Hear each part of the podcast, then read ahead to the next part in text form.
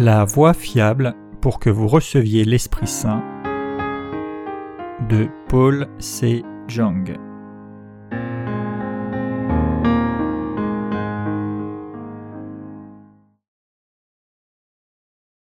Sermon 1 L'Esprit Saint travaille dans la parole de Dieu de la promesse. Acte chapitre 1 versets 4 à 8 Comme il se trouvait avec eux, il leur recommanda de ne pas s'éloigner de Jérusalem, mais d'attendre ce que le Père avait promis. Ce que je vous ai annoncé, leur dit-il, car Jean a baptisé d'eau, mais vous, dans peu de jours, vous serez baptisés du Saint-Esprit. Alors les apôtres réunis lui demandèrent Seigneur, est-ce en ce temps que tu rétabliras le royaume d'Israël? Et il leur dit Ce n'est pas à vous de connaître les temps ou les moments que le Père a fixés de sa propre autorité. Mais vous recevrez une puissance, le Saint-Esprit survenant sur vous, et vous serez mes témoins à Jérusalem, dans toute la Judée et Samarie, et jusqu'aux extrémités de la terre. Le séjour de l'Esprit Saint est-il un cadeau de Dieu ou est-ce que cela est donné grâce à notre propre justice? C'est un cadeau donné à la personne qui reçoit le pardon de ses péchés, et il contient la signification de l'accomplissement de la promesse de Dieu. Une fois, j'ai eu l'expérience de recevoir les flammes de quelque chose de semblable à l'Esprit Saint par la prière. Mais ces flammes n'ont pas duré longtemps, et se sont bientôt éteintes face au péché accumulé. Cependant, maintenant, je veux vous montrer la vérité de l'Esprit Saint qui demeurera en nous pour l'éternité. Pas par un esprit faux facilement éteint par le péché, mais par le vrai Évangile. L'Esprit Saint que je vous présenterai maintenant par ce message n'est pas quelque chose que vous puissiez recevoir par des prières, mais seulement par la foi en l'évangile de l'eau et de l'esprit. Je veux vous amener à recevoir le séjour de l'Esprit Saint par ce livre. Vous vous rendrez compte que l'Esprit Saint inspire le message que je vous livre. C'est le désir absolu de Dieu que nous recevions le séjour de l'Esprit Saint maintenant. Vous pouvez apprendre au sujet du séjour de l'Esprit Saint et le recevoir grâce à ce livre. Si ce livre n'est pas suffisant pour vous, je vous conseille de lire les deux livres que j'ai publiés précédemment. Vous recevrez la foi parfaite devant Dieu par ces livres. Beaucoup de chrétiens essayent de recevoir l'Esprit Saint comme quand il est descendu sur les disciples de Jésus le jour de la Pentecôte. Certaines personnes ont gagné de grandes sommes d'argent en exploitant cette méthode. Ils prétendent que l'Esprit Saint est quelque chose qui peut être obtenu par l'effort humain. Ils veulent avoir des visions, exécuter des miracles, entendre la propre voix de Jésus, parler dans des langues, guérir des maladies et chasser des démons. Cependant, ils ont le péché dans leur cœur et sont sous l'influence de mauvais esprits. Éphésiens 2, versets 1 à 2. Même maintenant, beaucoup de personnes continuent de vivre sans savoir qu'elles sont sous le pouvoir de mauvais esprits. C'est pourquoi Satan séduit et trompe les gens en employant toutes sortes de méthodes, comme des prodiges et des miracles, qui sont en réalité seulement des illusions. Jésus a ordonné à ses disciples de ne pas partir de Jérusalem, mais d'attendre la promesse de Dieu. Acte 1, verset 4.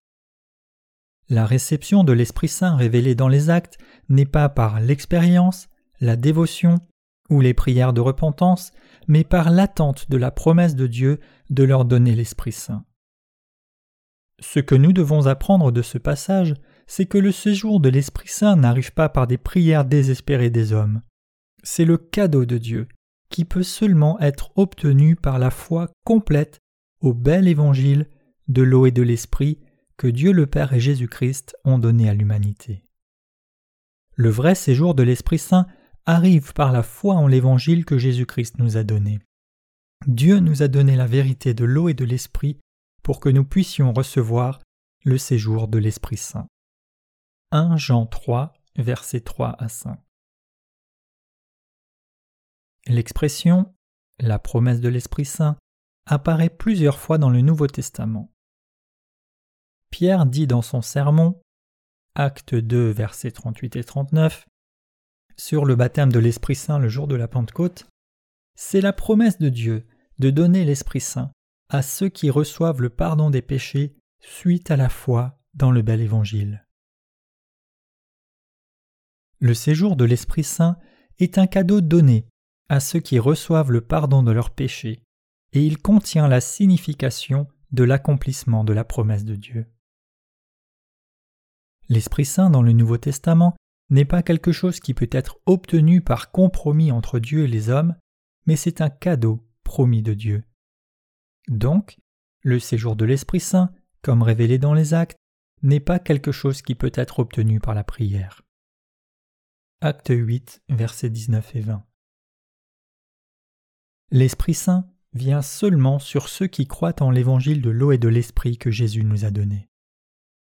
Jésus a promis à ses disciples d'envoyer l'Esprit Saint pour qu'ils puissent avoir le séjour de l'Esprit Saint. Car Jean a baptisé d'eau, mais vous, dans peu de jours, vous serez baptisés du Saint-Esprit. Acte 1, verset 5. Donc, les disciples ont attendu l'accomplissement de la promesse de Dieu.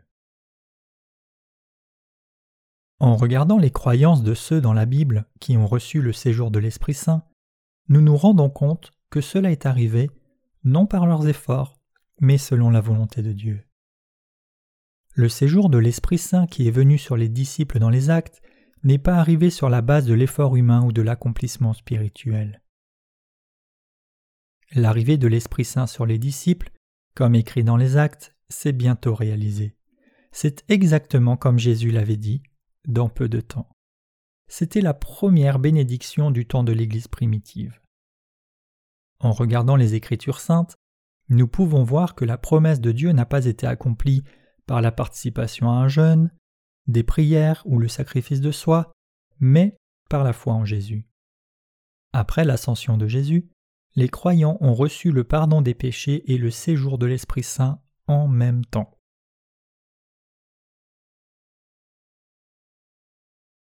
L'Esprit Saint est venu sur les disciples de Jésus soudainement du ciel.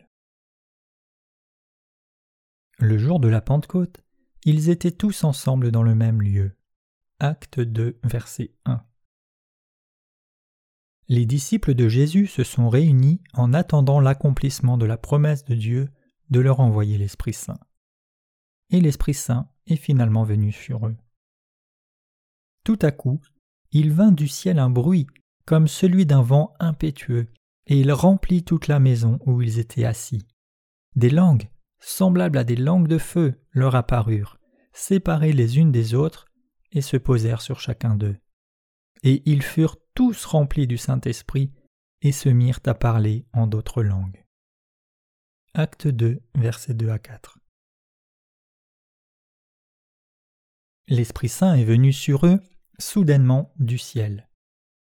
Ici, le mot soudainement signifie que cela n'a pas été fait par la volonté de l'homme. De plus, l'expression du ciel explique d'où est venu l'Esprit Saint et contredit aussi l'idée que le séjour de l'Esprit Saint puisse être obtenu par la volonté ou l'effort de l'homme. L'expression du ciel montre que dire que l'Esprit Saint pourrait être obtenu par des prières est une revendication frauduleuse erronée.